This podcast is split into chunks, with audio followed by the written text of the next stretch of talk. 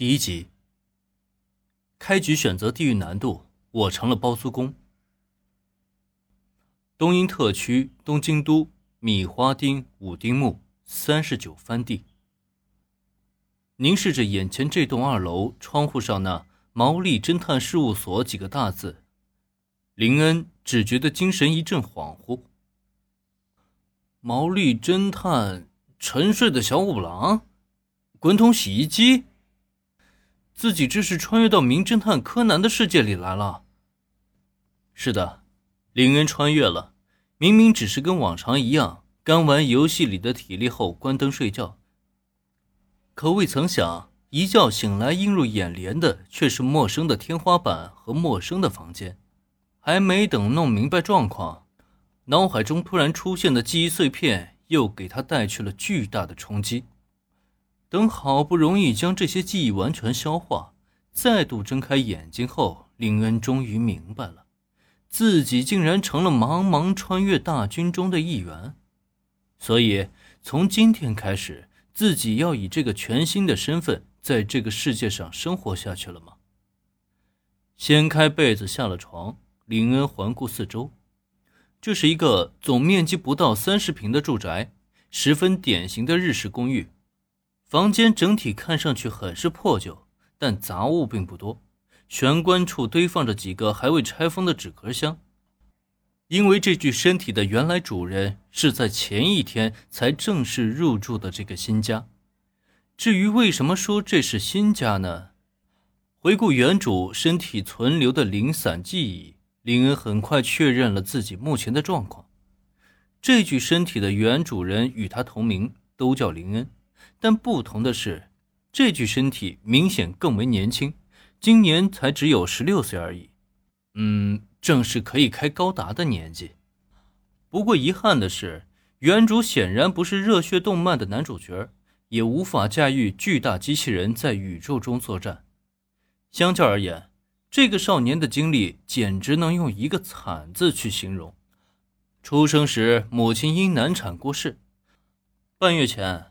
好不容易重新邂逅真爱的父亲，又携着新婚妻子双双登上了飞机失事的失踪者名单。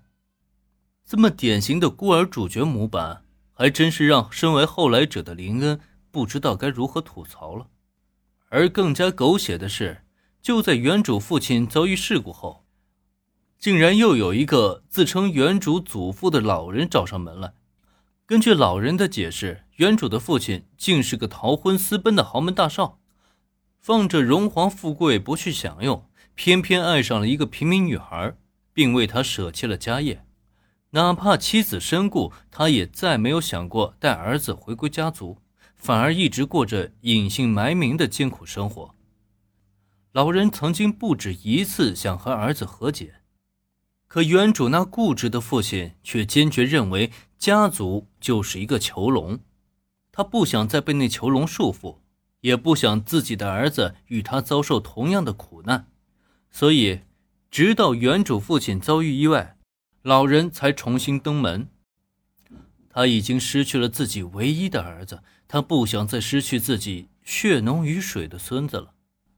那么，按照常理推断。接下来是不是就应该上演一幕大少回归豪门的戏码呢？嘿，这结果呀，竟然恰恰相反。原指的父亲固执，原主自己也没有好到哪儿去。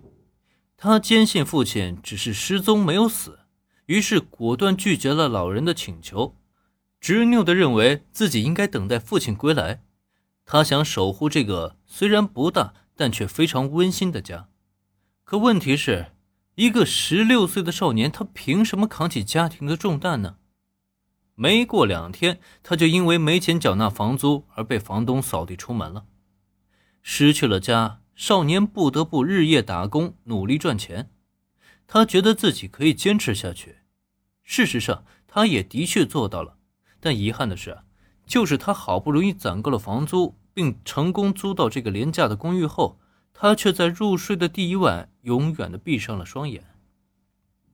等这双眼睛再度睁开的时候，这具身体已经迎来了新的主人。作为后来者，林恩表示对此痛心疾首。大好的豪门少爷你不当，反而去二十四小时苦熬打工，结果落个过劳而死，青葱年华就这么白白浪费了。你说冤枉不冤枉？可逝者已矣啊，继续吐槽好像也不太合适。索性林恩也放弃了回忆，开始转头考虑自己当下需要面对的难题。本集播讲完毕，欢迎订阅收听，帮主播分享一下。